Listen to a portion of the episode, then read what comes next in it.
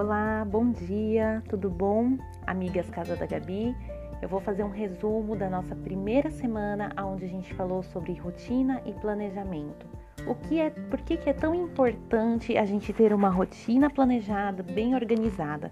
Porque se a gente quer fazer algo novo, se a gente quer fazer algo diferente, a organização é que vai proporcionar isso para nós tá bom? A organização, ela vai muito além de uma casa organizada, de roupas dobradas ou de armários cheios de cestos, cestos organizadores. A organização é um assunto com muitas vertentes, é uma família dentro da outra. E o primeiro passo para você ser uma pessoa organizada é o seguinte: tenha uma mente organizada. Sim, nós precisamos organizar primeiro o lado de dentro para depois organizar os ambientes. A organização ela é um reflexo da nossa vida. Quando o nosso interior está bem, organizar as coisas pode ser uma tarefa muito mais fácil. Para para pensar. Observe se quando a sua casa está uma bagunça, Pense se não tem algo na sua vida que está precisando de algum ajuste.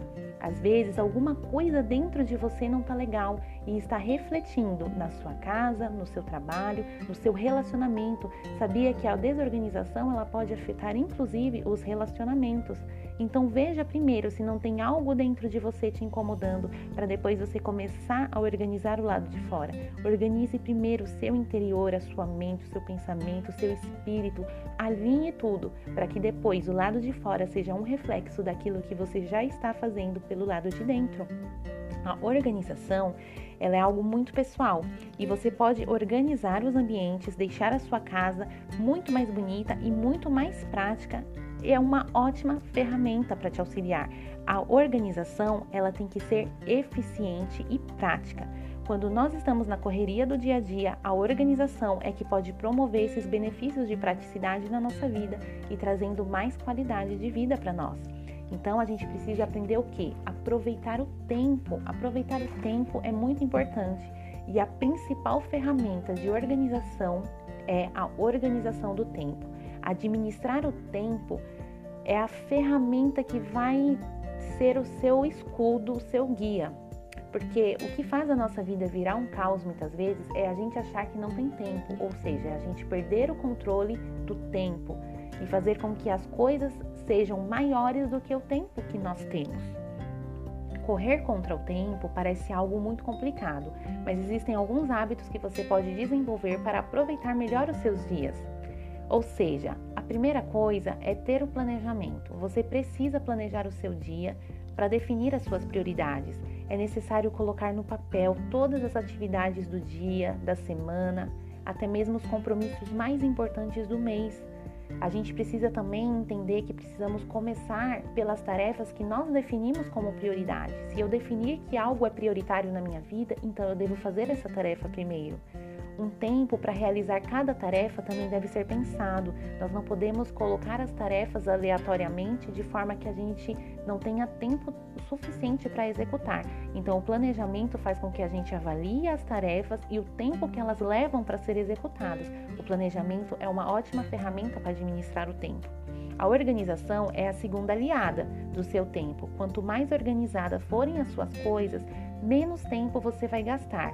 Ou seja, a organização, ela é um fruto da sua administração do tempo, porque se você quer ter mais tempo para realizar as coisas, você vai tornar as suas coisas mais fáceis. E é isso que a organização vai fazer por você. Ela vai tornar as suas coisas mais fáceis. Ela vai ter que facilitar a sua vida, porque se a organização não vier para facilitar, ela não é bem-vinda. Então a organização ela vem para facilitar a sua vida, a fim de que você não perca muito tempo para fazer as coisas. Aí sim entra os padrões, padrões e processos de organização, os padrões de dobra, os, os organizadores, as formas corretas de organizar cada coisa. Essas, essa função da organização de ambientes é que vai facilitar o seu dia a dia e fazer com que você não perca mais tempo procurando as coisas que você perdeu, procurando roupas ou então tentando pegar coisas porque, por causa da bagunça. Então, a organização é um complemento da sua ferramenta de administração de tempo. Outra maneira que você tem para se organizar são as listas. As listas é uma ótima ferramenta para te ajudar a administrar o tempo. A lista, ela é o que? Uma sequência de tarefas que precisam ser eliminadas. Porém, a lista ela também tem que ser feita de forma eficiente. Você precisa pensar na sua lista, pensar exatamente no que você tem que fazer para que você execute com eficiência tudo o que você se propôs a fazer. E o quarto passo, muito importante para que você consiga ser uma pessoa organizada e tenha uma melhor administração de tempo é não procrastine. Não deixe para amanhã aquilo que você pode fazer hoje. Esse é o principal pensamento que nós devemos ter para parar de procrastinar. E procrastinar, gente, é uma coisa que pega todas as pessoas. Não é porque eu estou sempre falando de administração de tempo, de rotina e de planejamento que a procrastinação também não atinge a minha vida. Eu também luto contra essa danadinha para que ela não se instale na minha rotina. Mas tem dias que a gente acaba procrastinando um pouquinho. Mas o nosso pensamento é: não deixe para amanhã o que se pode fazer hoje, porque uma coisinha que a gente deixar para amanhã pode acumular com a outra coisinha e a gente vai deixando e pode se tornar uma grande bola de neve. E de verdade, é aí que o caos vai se instalar na nossa vida. Quando uma coisinha vai acumulando com outra coisinha e com outra coisinha, vira o quê? Uma coisona. E aí a gente não tem tempo para resolver uma coisa muito grande, certo? Então, tudo que a gente pode ir eliminando no decorrer do nosso dia, a gente tem que fazer isso, para que não se torne uma bola de neve na nossa vida deixar as coisas para depois é a pior é a pior inimiga da administração do tempo.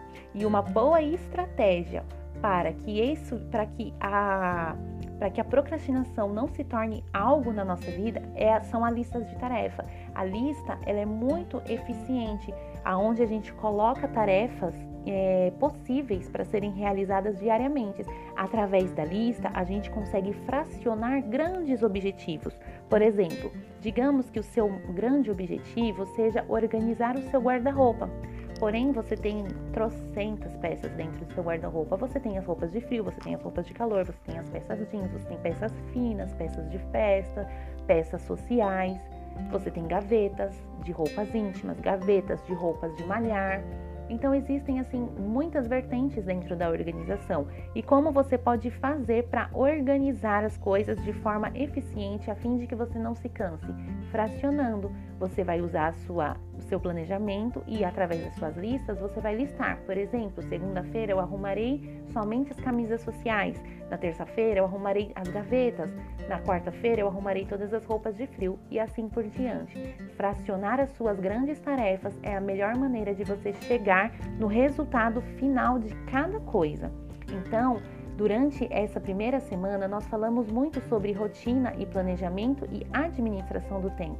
Aqui foi só realmente um resumo, mas um abrir de olhos para que você possa entrar também nessa turma e ser uma pessoa mais organizada. Não desista, porque aquele que desiste não alcança, mas aquele que está sempre buscando, uma hora ele chega. Porque, gente, a perfeição ela só vem com a prática.